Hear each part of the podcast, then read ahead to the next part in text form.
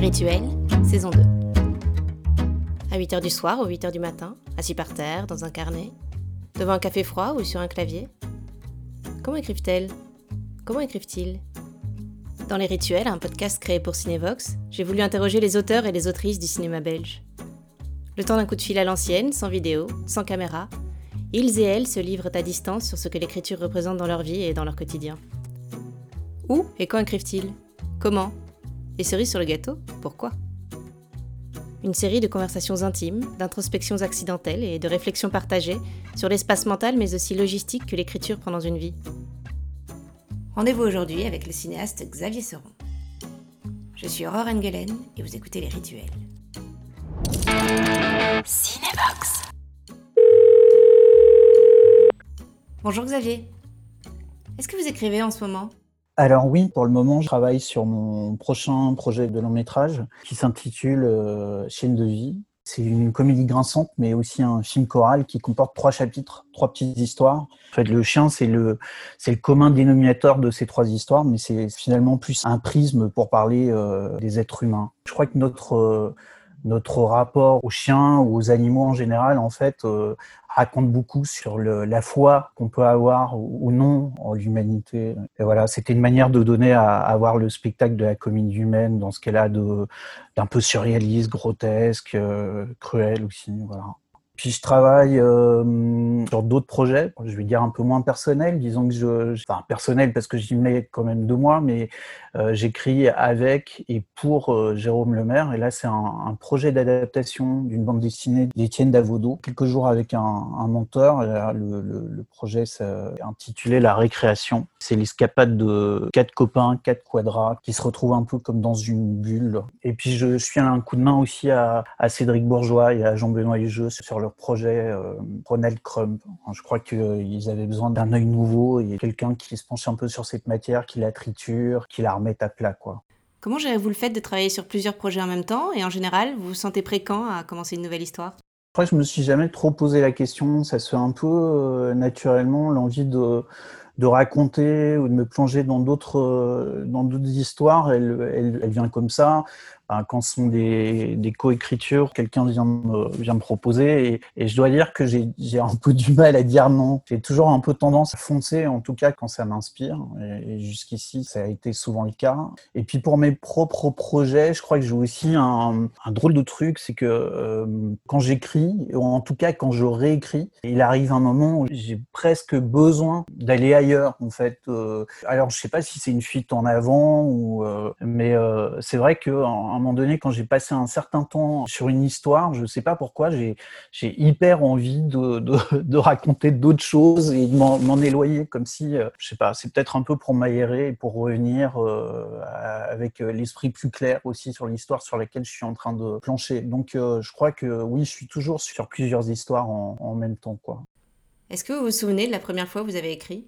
Je pense que euh, c'est venu très tôt. Après, c'était pas avec, euh, enfin, disons que c'est pas, euh, j'étais pas tout jeune en train de me dire que j'allais euh, faire des films ou, ou écrire des, des, scénarios, mais par contre, il y avait le besoin de, le besoin de raconter qui était là, et je crois que ça s'est manifesté peut-être d'autres manières par la musique. Très petit, j'écrivais aussi la, des poèmes, des, des, des, chansons. Il y a eu toute une période où je dessinais énormément. Je faisais des, des petites bandes dessinées que je distribuais à mes, à mes camarades de classe. Euh, donc il y avait, il y avait quand même un peu cette envie déjà de raconter euh, des histoires, même si, enfin, c'était pas encore avec l'idée forcément de faire un, film. Après, je crois que j'étais aussi un, un, grand dévoreur de, de films parce que j'étais euh, dans la famille, j'étais le préposé au magnétoscope. En fait, j'étais un peu le seul qui savait le faire fonctionner. Je passais au crible le, le, les programmes télé et puis euh, je regardais les critiques de films et j'avais une, collection euh, de, VHS avec tout et n'importe quoi. Et ça, je crois aussi que le fait de voir beaucoup beaucoup de films, ça m'a sûrement donné envie d'en faire. Et puis je pense qu'il y a aussi un truc dans, l'écriture, il y a quelque chose d'assez euh, d'assez ludique de toute façon, presque du domaine de l'enfance. Et ça aussi, je crois que finalement, ce que je fais aujourd'hui, c'est pas si éloigné de, ces moments où je me retrouvais euh, seul dans ma chambre et je jouais avec avec mes Playmobil quoi. Je, je me racontais déjà des, histoires, je faisais déjà des, des, petits films et c'est marrant parce que en fait j'ai conservé des Playmobil et je les utilise encore aujourd'hui, pas tellement pour raconter, mais plus parfois pour me repencher sur le découpage de scènes un, peu complexes. Donc voilà, il y a toujours cette dimension qui est là. Et à quel moment vous vous êtes dit que ça y est, c'était ça votre métier? Oh, Vraiment me dire que c'était mon métier. Je me pose encore euh, souvent la question, euh, je, doute beaucoup, et puis euh, me dire en tout cas que j'avais envie de faire ça, ça je dirais que c'est après mon premier film, donc c'est lors de la troisième année, et je crois que c'est à la fin de ce film-là que je me suis dit, ah ouais, c'est vraiment ça que j'ai envie de faire. J'ai adoré ça, et j'avais terriblement envie d'en refaire. Mais après, me dire que ça y est, que je pouvais en faire mon métier, je crois que j'ai un tempérament anxieux, et donc à chaque projet, je, je me demande euh, si je suis bien avisé ou si je suis légitime pour poursuivre euh, et, me dire que je peux en faire un métier, je pourrais, euh, je pourrais en vivre. Voilà. Non, je crois, je crois que ce qui m'a donné un petit peu confiance c'est aussi mon, film de fin d'études qui s'est retrouvé sélectionné à la Mostra de Venise. Et ça je m'y attendais pas du tout. Et à vrai dire je, je voulais même pas l'inscrire. Je trouvais ça complètement présomptueux et puis surtout c'est un, un, ami euh, monteur qui a insisté qui a dit mais si vas-y euh, tu l'envoies on sait jamais. Sur un malentendu ça peut marcher et là, c'était un peu fou aussi de voir ce film qui prenait son envol. Et euh, je pense que j'ai tendance à avoir avoir les défauts quoi. Je suis un peu un, éternel insatisfait et j'ai compris que j'avais besoin de le découvrir aussi euh, à travers le regard des autres et puis euh, l'intérêt aussi que les autres pouvaient porter à, à, ces films quoi. Mais du coup, ça me met dans une position un peu de, fragilité. Heureusement, je crois qu'avec le temps, ça va un petit peu mieux. Mais est-ce que vous écrivez souvent?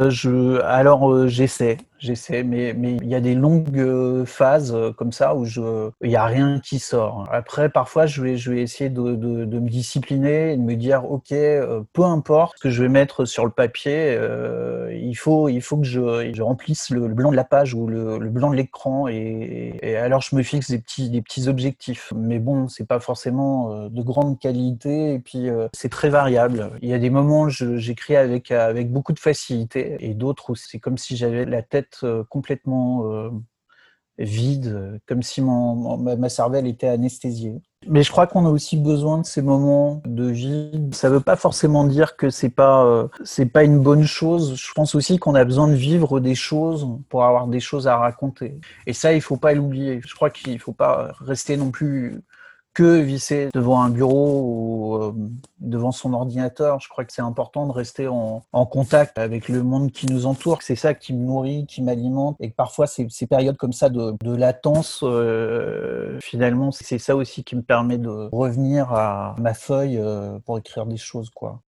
À quel moment de la journée préférez-vous écrire?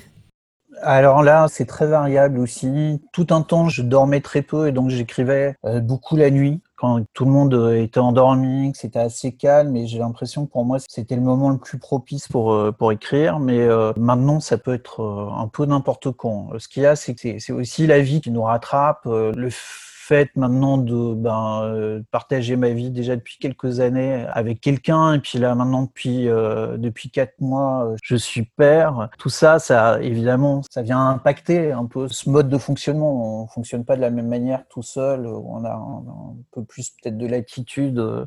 Donc là, je dois un peu m'organiser. C'est vrai que quand le petit était là, je pensais naïvement que j'allais pouvoir j'allais pouvoir écrire avec lui juste à côté. Et puis j'ai très vite compris que c'était beaucoup plus compliqué que ça. Et euh, maintenant, il est à la crèche. Et donc, c'est vrai que je dois me discipliner. Je dois essayer de, profiter de ces moments-là pour être euh, productif et avancer parce qu'une fois qu'il est de retour, ben, je dois être disponible pour lui. Est-ce que vous avez des lieux de prédilection pour écrire? Là aussi, tout est possible et c'est très variable. J'aime bien travailler euh, chez moi parce que je me retrouve souvent par terre. J'aime bien travailler sur le sol, étaler euh, les, les, les, feuilles ou travailler avec des petites fiches ou avec des, des post-it. J'aime bien mettre euh, l'histoire devant moi, presque pouvoir marcher dessus ou marcher dedans Ça, évidemment, je pourrais pas le faire à l'extérieur. Après, euh, ça peut se faire dans le bruit, dans la, dans la musique ou le silence. Je dirais, ça dépend des, des, moments. Il y je peux être tout à fait euh, concentré sur mon histoire, même avec du bruit. Et, par, et par moments, s'il y a une mouche qui se met à voler, ça peut complètement me, me troubler, m'agacer. Mais ça, c'est assez variable. Et je, je, dois dire que j'ai pas encore très bien compris pourquoi parfois ça, ça marche, parfois ça marche pas. J'aime bien aussi bosser chez moi parce que j'ai aussi remarqué que euh, j'ai un drôle de rapport avec l'eau. Je ne sais pas pourquoi le, le, fait de prendre une douche ou même faire la vaisselle, ça m'aide à, à, réfléchir. Et puis parfois, euh, même je, quand je bloque, je peux euh, en pleine journée aller me prendre un bain et prendre mon, mon, scénar avec prendre les, les, feuilles avec moi et, et les annoter euh, dans le bain. Et puis euh, voilà. Donc ça, c'est aussi très particulier. Je pourrais pas le faire à l'extérieur. Mais maintenant, euh, c'est vrai que ça peut faire du bien de sortir, de s'aérer, de, de, voir du monde. Donc ça m'arrive d'écrire dans un café euh, à un moment donné, pour l'écriture d'une série, on s'était pris même un, espace qui était dévolu à ça, hein, l'idée quand même de, se rendre au travail, et parce que je crois que aussi c'est plus facile pour se structurer, pour avoir des horaires de travail. Parce que chez soi, c'est aussi le problème, c'est que peut-être qu'on a plus de latitude, euh, comme je disais, euh, pouvoir écrire par terre ou dans un bain ou prendre une douche, ou enfin voilà. Mais en même temps, on est très vite rattrapé par les sollicitations du quotidien, par bah, quelqu'un qui, qui, sonne, le facteur qui dépose un colis ou euh, par 10 milliards de, de, de petites choses qui, qui, font notre quotidien. Quoi. Ça, c'est vrai. Vous avez expliqué que vous fonctionnez avec des fiches. Quels sont vos outils d'écriture? Est-ce que vous avez un stylo fétiche ou autre chose? Alors j'ai pas de j'ai pas de stylo euh, fétiche, mais c'est vrai que euh, je, je, peux écrire aussi bien euh, avec mon ordinateur que euh, sur papier. Je dois, je dois dire que j'aime j'aime bien le papier. Même quand je passe par le par le traitement de texte, il y a toujours un moment où je, je suis obligé d'imprimer ce texte. J'ai besoin de l'avoir de l'avoir en main et pouvoir me promener avec et comme j'expliquais de pouvoir poser les, les, feuilles sur le sol et de pouvoir les, les palper, les, les annoter. À un moment donné, j'ai quand même besoin d'avoir un, un crayon, un bic et puis je dessine beaucoup je crois que parfois ça passe pas que par, euh, par les mots, ça peut être d'autres choses, ça peut être vraiment des, des, dessins. Quel est le rôle de l'inspiration pour vous? Comment est-ce que vous vous nourrissez et à quel moment est-ce que ça intervient dans le processus de création?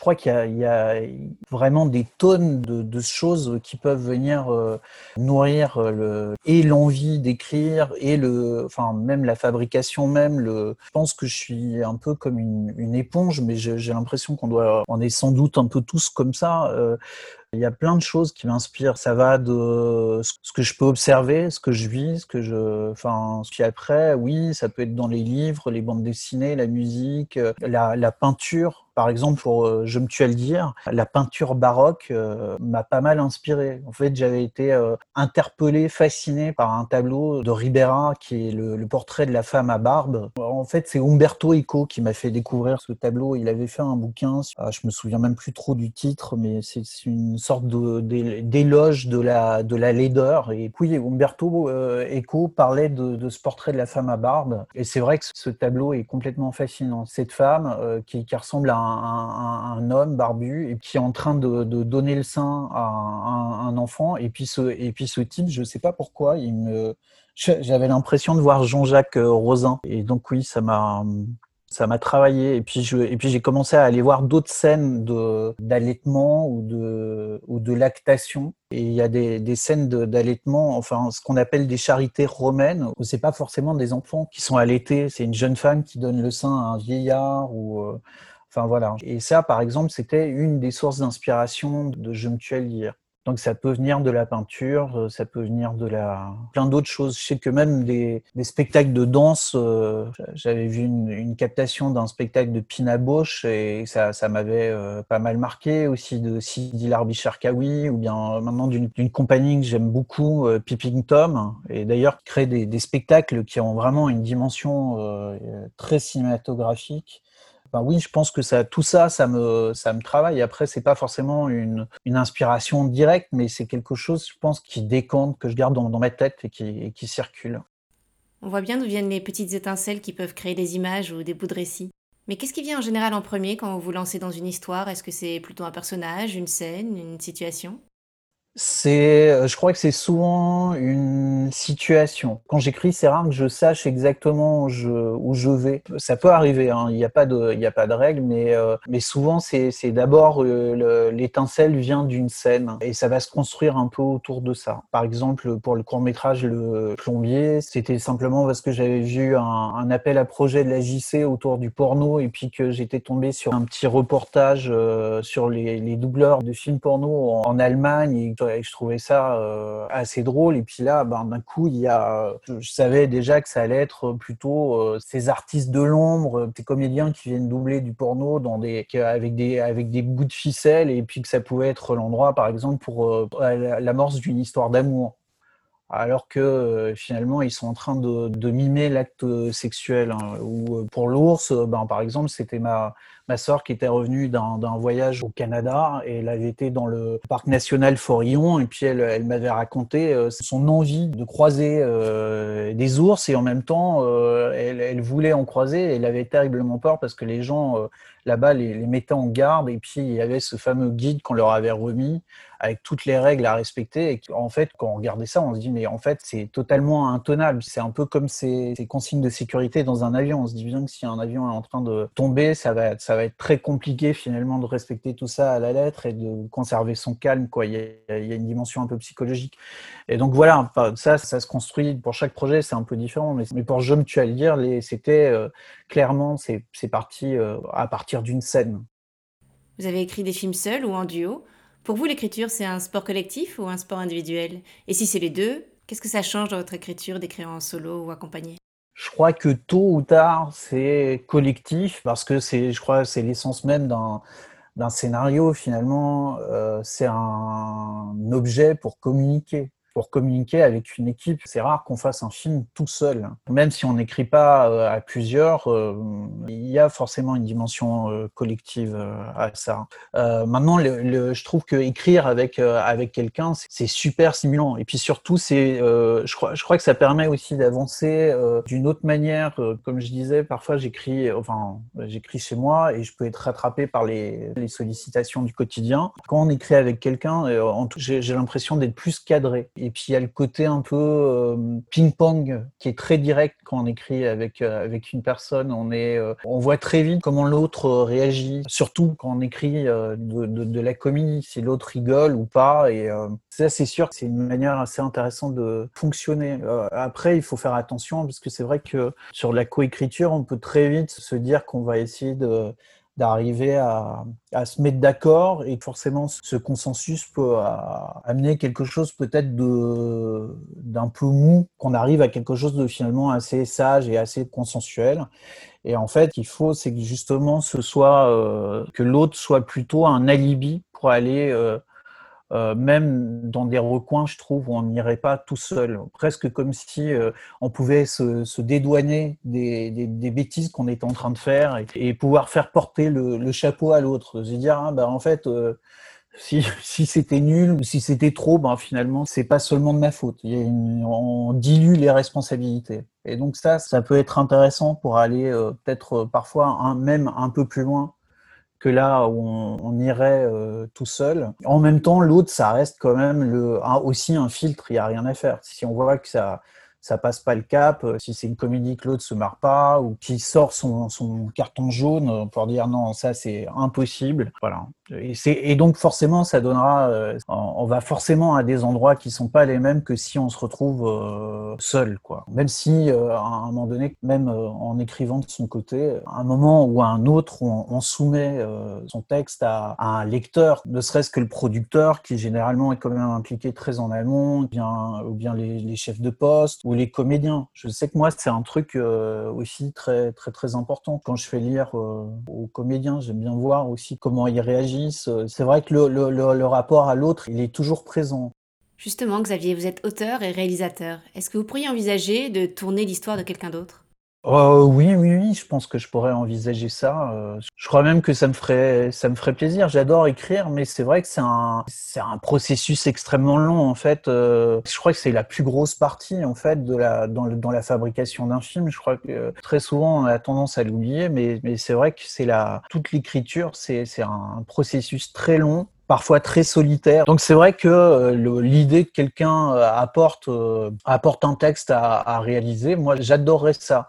Après, je sais que euh, c'est délicat parce que je crois qu'il faut pouvoir aussi se l'approprier. Si c'est un scénario euh, auquel euh, je pouvais retoucher ou, en tout cas me, sentir bien dedans. Ça, c'est important. Pas avoir le côté trop réalisateur, juste exécutant. Je pense qu'il faut pouvoir. là, moi, je crois que j'aurais besoin de ça, de pouvoir m'approprier ce texte. Mais j'adorerais. Pour l'instant, c'est plus le contraire. Je me retrouve plus à écrire pour les autres. C'est un autre exercice, quoi. Est-ce que l'écriture peut vous réveiller la nuit? Est-ce que vos histoires vous poursuivent un peu partout? Ah oui, oui, ça me, ça me poursuit partout. Euh, tous les soirs avant de m'endormir, je suis, euh, je suis chaque fois en train de repasser sur mes histoires. Ça me travaille, mais c'est comme, comme je disais, je fais la vaisselle. Pendant tout le temps, je vais, je vais, je vais nettoyer les assiettes. J'ai pensé à mon projet. Euh, en voiture aussi, le fait de, de, rouler. Alors, je dois faire gaffe parce qu'il faut, faut rester quand même aussi un peu concentré sur la route. Mais c'est vrai que très, très souvent, je suis en train de, de réfléchir ou, de, ou même de rejouer des scènes. Parce que écrire aussi, ça passe vachement par. Euh, chez moi, il y a cette dimension-là. Je crois que j'aime beaucoup ça et, j'en ai besoin. C'est presque faire aussi euh, passer dans chaque dans chaque personnage et puis imaginer euh, comment il pourrait réagir, comment il pourrait parler, etc. Et donc, c'est vrai que ça doit être bizarre. de, voir un gars parfois en, voiture, je suis vraiment en train de me parler, de parler tout seul en fait, parce qu'en plus le, pire c'est que je le fais à voix haute. En fait, j'écris pas mal comme ça, quoi. Très souvent, je suis un peu en train d'imaginer presque de me jouer la, me jouer la scène pour moi. Et ça me permet d'écrire et les, euh, évidemment les dialogues et, puis les situations. Mais c'est vrai que les, les deux viennent euh, viennent un peu simultanément. Euh, je dois faire attention euh, parce que évidemment c'est toujours dangereux de partir trop tôt dans l'écriture des dialogues. Il vaut mieux avoir une structure saine, plutôt partir d'un traitement à avoir une, ouais, une base assez solide avant d'aller, enfin de s'attaquer à la vraiment au dialogue. Mais, mais, mais chez moi, c'est vrai que les dialogues viennent presque instantanément. Est-ce que parfois vous avez peur d'écrire ou de ne plus pouvoir écrire? Euh, Constamment peur de, ne plus pouvoir écrire, ça, c'est évident parce que il y a. Je crois, je crois que c'est aussi lié à l'autodiscipline que ça demande. C'est vrai que si on, j'ai l'impression que si on fournit rien, si j'écris rien pendant des jours, ben il y a personne qui vient de taper sur les doigts. C'est pas tout à fait vrai, mais quasi. Et donc euh, c'est vrai que ça c'est un peu, c'est un peu effrayant. Euh, de se dire que finalement, euh, je pourrais arrêter d'écrire et ça changerait rien, enfin pour, pour personne. Mais euh, donc oui, j'ai un peu cette angoisse de ne pas euh, écrire suffisamment, de plus avoir quoi que ce soit à raconter. Ça, c'est une angoisse aussi assez constante. Et alors, euh, peur d'écrire, ben, peur d'écrire de, peur d'écrire n'importe quoi. Mais ça, c'est comme je disais, je, crois que je suis assez, euh, je suis un, éternel insatisfait. Donc, c'est aussi un peu dangereux. Il faut pouvoir euh, avancer. C'est un peu le, le le problème à un moment donné de rester trop longtemps aussi sur une scène. Maintenant, euh, de nouveau avec avec le temps, je crois que je, m'autorise à, laisser les, choses un peu en chantier, à avancer et essayer de parcourir l'ensemble d'un projet, parce que sinon on aboutit à des à des films où on, sent que le début est un peu travaillé et puis le, la suite l'est beaucoup moins. J'ai une dernière question, Xavier. Pourquoi écrivez-vous Oh là là, c'est, euh, je, crois que je me suis jamais trop posé la question. C'est quelque chose qui vient assez, euh, assez naturellement. En même temps, je crois que j'en ai vraiment besoin. Je crois que c'est une manière de sortir de, c'est une manière de sortir de moi. Ben justement, de pouvoir euh, me mettre dans la peau de ces, de ces personnages de fiction, les jouer, pouvoir m'échapper. Je crois qu'il y a quelque chose comme ça, pouvoir aussi pouvoir, pouvoir apprivoiser des des choses qui m'angoissent. C'est peut-être aussi une manière de, de, faire face au monde et de le regarder d'une autre manière et de le, de le réinventer. En tout cas, de, il y a quelque chose comme ça. Mais je sais que c'est essentiel. C'est vraiment quelque chose qui me permet de, de vivre. Et puis, et puis je crois aussi de renouer avec, euh, avec euh, pas seulement de renouer, mais je crois de rester connecté avec, euh, avec presque ma part d'enfance. Quoi. Je crois que c'est ça aussi, cette dimension ludique. On continue à, à, jouer, je continue à jouer finalement. J'ai l'impression que c'est important, enfin pas seulement à jouer, mais à raconter. Voilà. Merci beaucoup Xavier Seron d'avoir partagé avec nous ces rituels. Et merci à vous de les avoir écoutés. Si vous les avez aimés, n'hésitez pas à vous abonner au podcast, à en parler et à lui mettre plein de belles étoiles. À bientôt.